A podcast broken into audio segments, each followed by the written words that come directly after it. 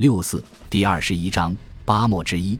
当滇西反攻正进行到战火纷飞，云南前线各部在松山和腾越浴血苦战的时刻，西线驻印军的部队却处在休整状态。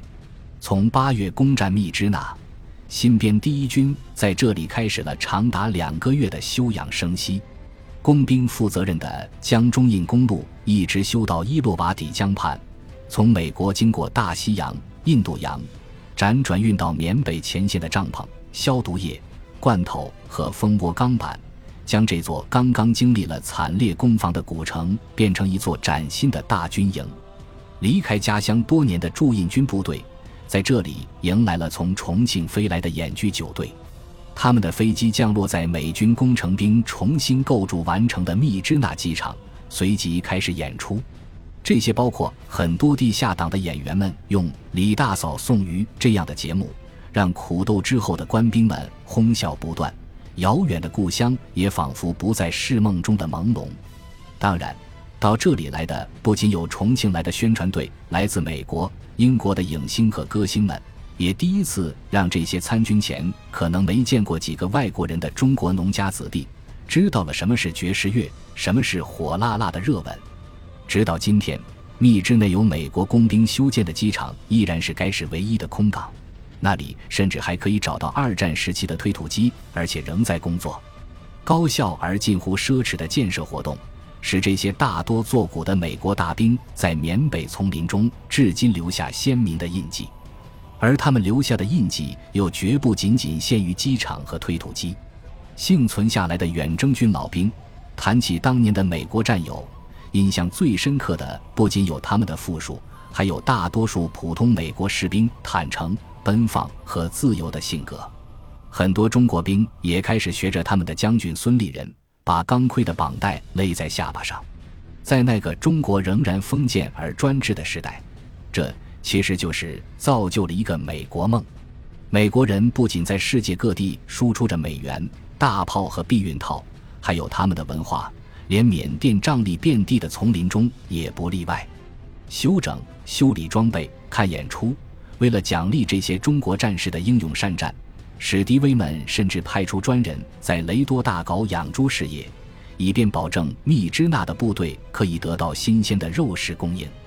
与此同时，滇西战场上仍在血流成河。黄埔军校第四期毕业生李弥中将正在指挥云南远征军第八军从各个方向对松山发起轮番猛攻。当日军官兵在雨点般的炮弹中纷纷倒闭时，中国士兵也不断在七十度的陡坡上倒下。他们冒着大雨和枪弹，在泥泞的路上手脚并用，既要留神脚下摔跤，又要提防头上的枪弹袭击，艰苦异常。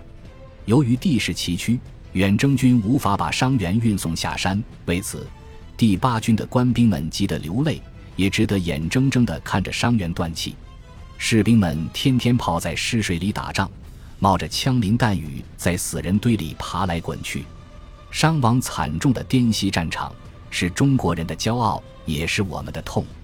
李弥，云南省德宏州盈江县太平街人，这名少数民族将领是。我的团长，我的团终于校清师长的原型。他在嵩山亲自带队发起冲击，被人从山上扶下来时，形象是眼眶充血，胡子拉碴，毛呢军服都变成了碎片，身上两处负伤，人已走形。这样一个悍不畏死的猛将，很难让人将其与淮海战场上那个放声大哭“我不能死呀，我死不得呀”，然后丢弃了部下。化妆后一瘸一拐，钻过解放军防线，仓皇逃遁的第十三兵团司令李弥重合。就在李弥苦斗松山的时候，仅仅一江之隔的宝山县城却是夜夜笙歌。国民党的高级官员们在那里心安理得地享用着盟军从驼峰航线送来的物资，灯唯恐不红，酒唯恐不绿。为装备中国远征军的部队。每个中国战士在出征前应该可以从盟军物资中获得两套新军服，但是早已做好的军服到了他们手上，却变成了五尺黄布、卡其洋布的军装，却进了黑市。倒卖的物资、大把的钞票，让战士的宝山出现了一种畸形的繁荣。也许这就是为何四年以后淮海会出现那样一个完全不同的黎明。那么，云南远征军打得如此艰苦，西方的友军却按兵不动，是不是也在进行着某种政治性的博弈呢？这倒不是，驻印军不是不想出击，而是确实存在出击的困难。此时出兵得不偿失，因为缅北和滇西此时都应该是休兵罢战的季节。前两年，曾有人想开发滇西的旅游资源，向当地官员询问滇西有何特色。搜肠刮肚之后，当地旅游部门总结出了三条：高山深谷、密林险道，还有灿烂阳光。不幸，远征军出征滇西的时候，前两条的苦处都无法回避，偏偏最后一条却正是无法享受的时候。八九月份，缅甸的雨季正在肆虐的高潮。要到十一月才会出现缓和的态势。